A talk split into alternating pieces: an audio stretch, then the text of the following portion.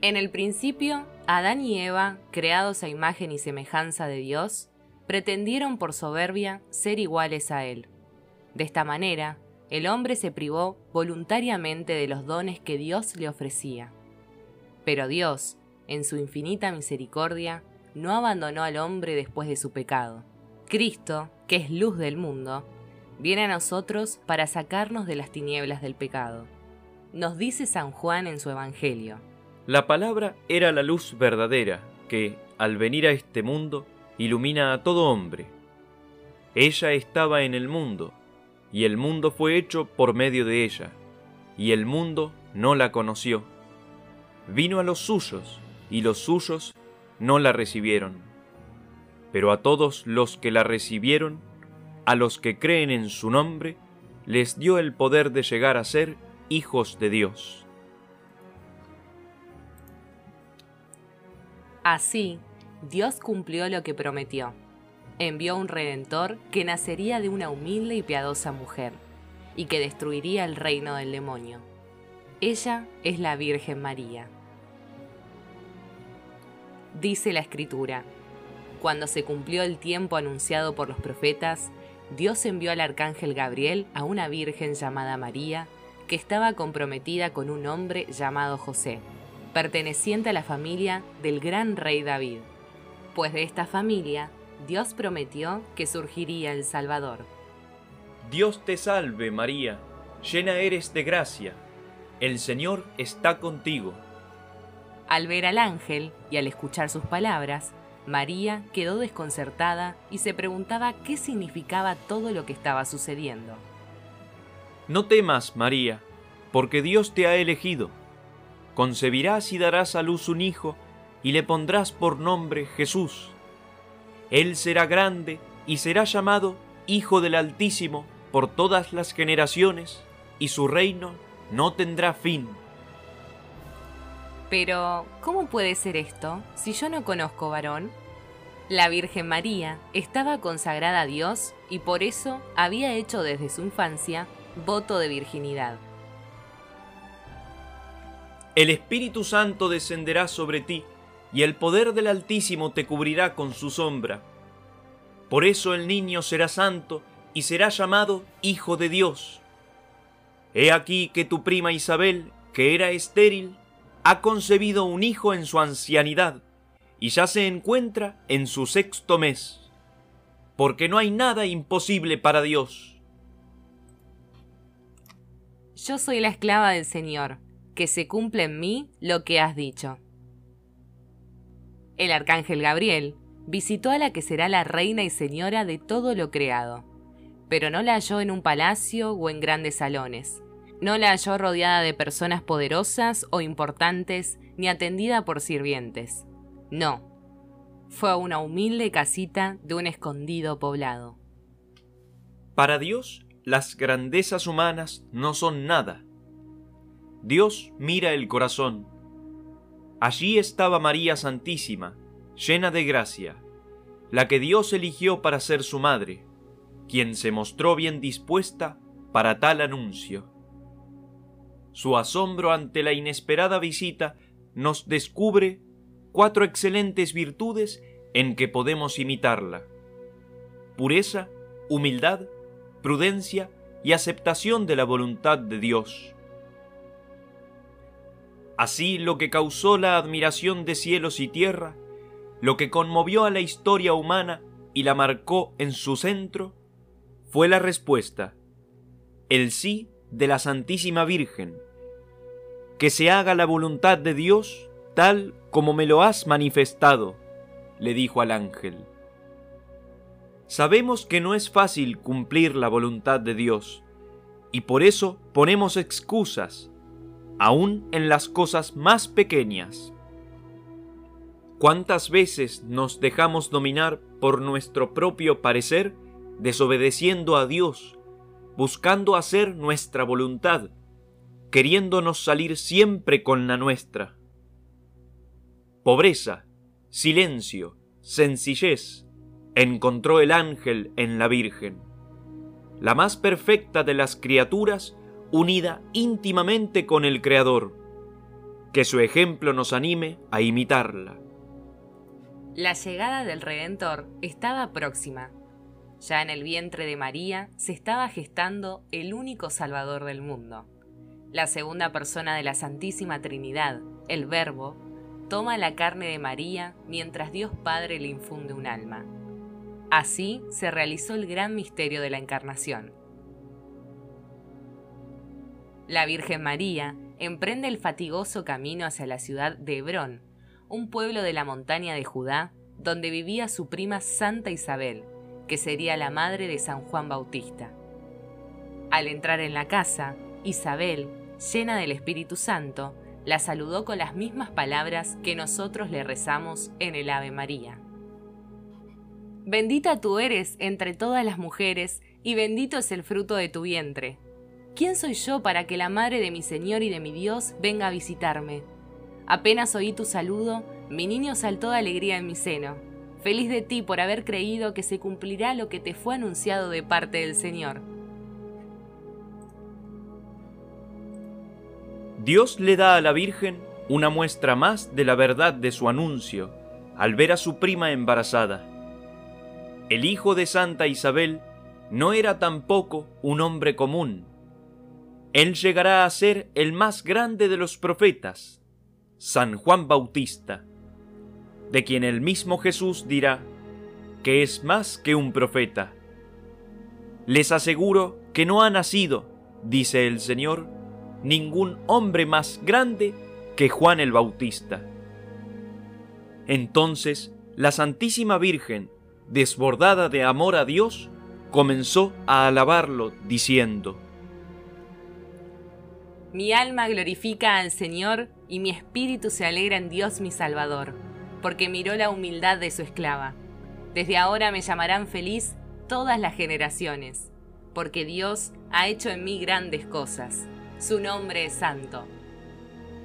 María permaneció con Isabel unos tres meses, acompañándola hasta el final de su embarazo, hasta que naciera el precursor del Señor, para regresar luego a Nazaret.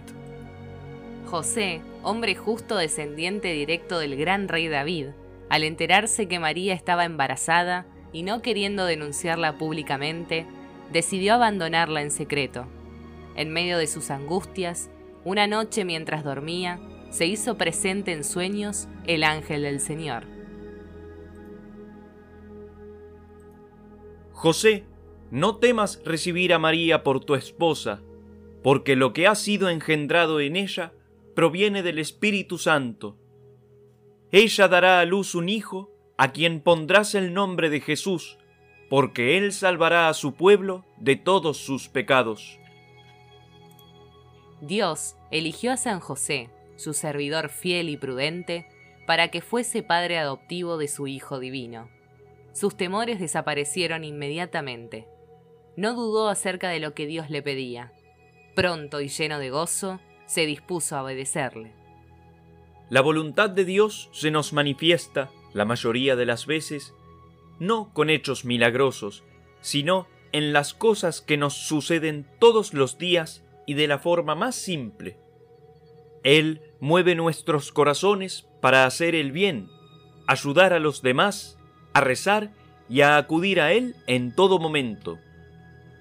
La dificultad la ponemos nosotros, con nuestra indisposición. Dios ama los corazones sin dobleces, simples y generosos.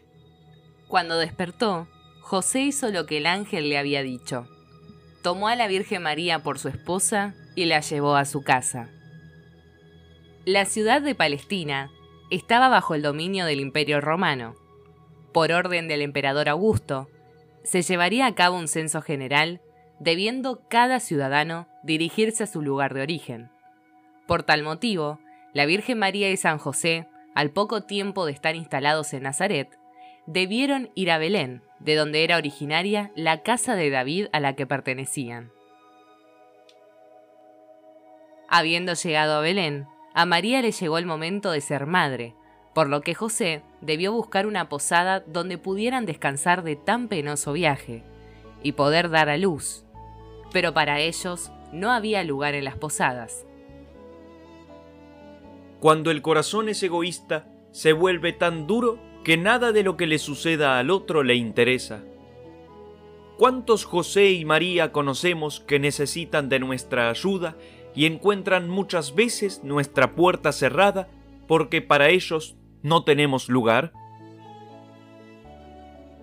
Y si miro mi relación con Dios, ¿no es esta escena el espejo de nuestro corazón? ¿Cuántas veces rechazamos al Señor diciéndole, no, para ti no hay lugar en nuestras vidas? Y así le negamos a Dios la entrada en nuestras almas, a donde quiere llegar con todas sus gracias divinas. ¿Hace mucho que le cerré a Dios mi puerta? ¿Cuándo lo dejaremos reinar para siempre en nuestro corazón a este Rey de amor? No hay hombre más triste que el que vive lejos de Dios y apartado de su amor. Y vio entonces San José cuál era la voluntad de Dios, que su hijo, aunque era el rey de reyes, dueño del cielo y de la tierra, naciera pobre y necesitado. Y fue entonces conducido a un humilde portal donde se guardaban los animales del lugar. Y allí María dio a luz a su hijo primogénito, lo envolvió en pañales y lo recostó en un pesebre. Pues bien, para Dios no hubo lugar en la ciudad, ni posada, ni casas le abrieron sus puertas. ¿Por qué? Tal vez nos preguntemos hoy. Porque Dios así lo quiso. Él eligió el momento, el lugar y el modo. Todo de acuerdo a su voluntad, ya anunciada por los profetas. En las cosas que nos suceden, también nosotros nos preguntamos el por qué, que llega muchas veces a cuestionar el mismo obrar de Dios. A todo queremos hallarle una respuesta, una respuesta según nuestros criterios, según nuestros gustos. Era el Señor que pasó golpeando las puertas y los corazones de los hombres y no le respondieron. Era el Señor que eligió entonces para sí lo peor, un pesebre, un lugar de refugio para animales. Allí nació poniendo a prueba en la paciencia y la aceptación de los planes de Dios a sus propios padres. ¿Cuándo tendremos la sencillez necesaria para comprender que esas obras que nosotros despreciamos o esas cruces que rechazamos son las que encierran la verdadera felicidad? Pues al aceptarlas estamos haciendo lo que Dios dispuso para nosotros. Y el rey, que niño nacía, los hombres no conocieron, y lugar no concedieron donde él pudiera nacer. Fue así que sin elegir, y frente a tal abandono, confió en Dios y en un pesebre, quien nos vino a redimir. En morada humilde y pobre, para darnos el ejemplo, el niño que es Dios eterno, quiso así al mundo venir. Nos ha nacido el Salvador en la figura de un niño pequeño, en el que vemos la pureza, la ternura y la sencillez. Sin embargo, Dios no quiso que este niño permaneciera sin más testigos ni adoradores. Pero no fueron los grandes de Israel, sino los humildes pastores, aquellos que buscaron a Dios en la sencillez, los que pudieron verlo y llenarse de gozo por su presencia. Mientras cuidaban sus rebaños, un ángel se les presentó diciéndoles, No temáis, porque os traigo una gran alegría, que lo será para todo el pueblo. Os ha nacido un Salvador en la ciudad de David. Esto os servirá de señal encontraréis un niño envuelto en pañales, reclinado en un pesebre. Allí están ante Dios quienes no le conocieron por el estudio, sino por la oración. Lo mismo quiere hoy Dios. Nos llama a cada uno a su lado.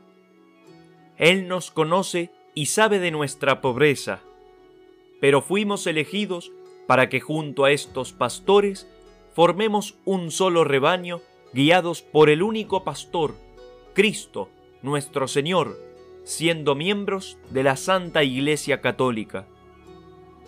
Nuestro Señor volverá a nacer en la Nochebuena. Él espera que abramos nuestros corazones. Él quiere nacer otra vez y ahora dentro nuestro. Comparemos nuestro interior con esa gruta de Belén. ¿Qué vemos allí?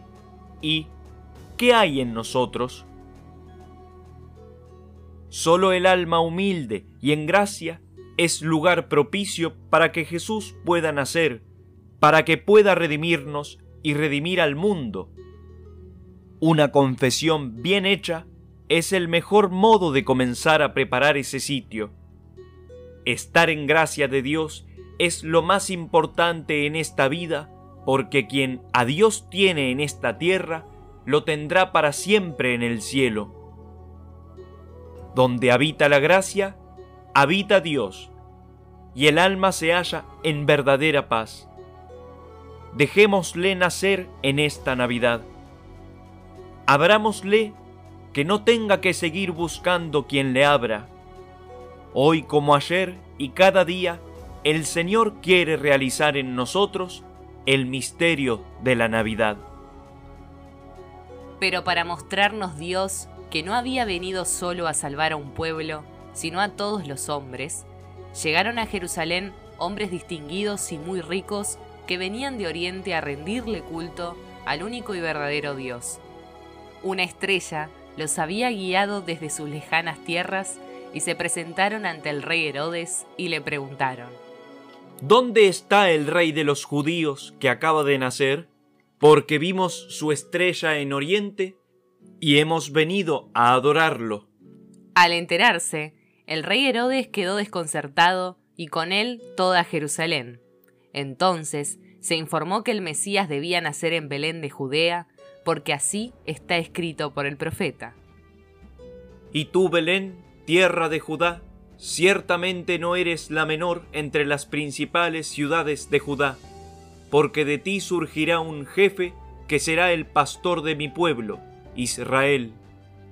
Herodes envió a los magos a Belén diciéndoles, Vayan e infórmense cuidadosamente acerca del niño, y cuando lo hayan encontrado, avísenme. Después de oír al rey, ellos partieron. La estrella que habían visto en Oriente los precedía, hasta que se detuvo en el lugar donde estaba el niño, en aquel pobre y pequeño establo. Ellos quedaron sorprendidos, pero el rostro purísimo de María Santísima y el resplandor de santidad que brotaban de aquella pequeña cuna los hizo rendirse y cayeron de rodillas para adorar y obsequiar al más grande de los reyes de todos los tiempos. Entonces abrieron sus cofres llenos de regalos y le ofrecieron sus presentes. Dones que encierran un profundo significado. Oro, en reconocimiento de su reinado. Incienso, con el que se honra y alaba a Dios. Y mirra, resina perfumada con la que se unge a los muertos, porque el Hijo de Dios también es hombre. En los reyes estamos representados todos nosotros. El Señor se nos ha manifestado para que creamos en Él y creyendo alcancemos la vida eterna. Por eso podemos imitarlos, si bien no con tesoros materiales, sino ofreciéndole al niño Dios dones que le son mucho más agradables. Oro de amor, humo de incienso, que es la oración, y mirra, sacrificios y limosna para los más necesitados. Grande fue el agradecimiento del niño, como también el de sus padres por todos esos presentes. Y lo mismo nos recompensará a nosotros si imitamos a estos reyes de Oriente. Como los pastores y los reyes, acerquémonos a adorar a Cristo Jesús, el Hijo de Dios. No tardemos más en volver a Él.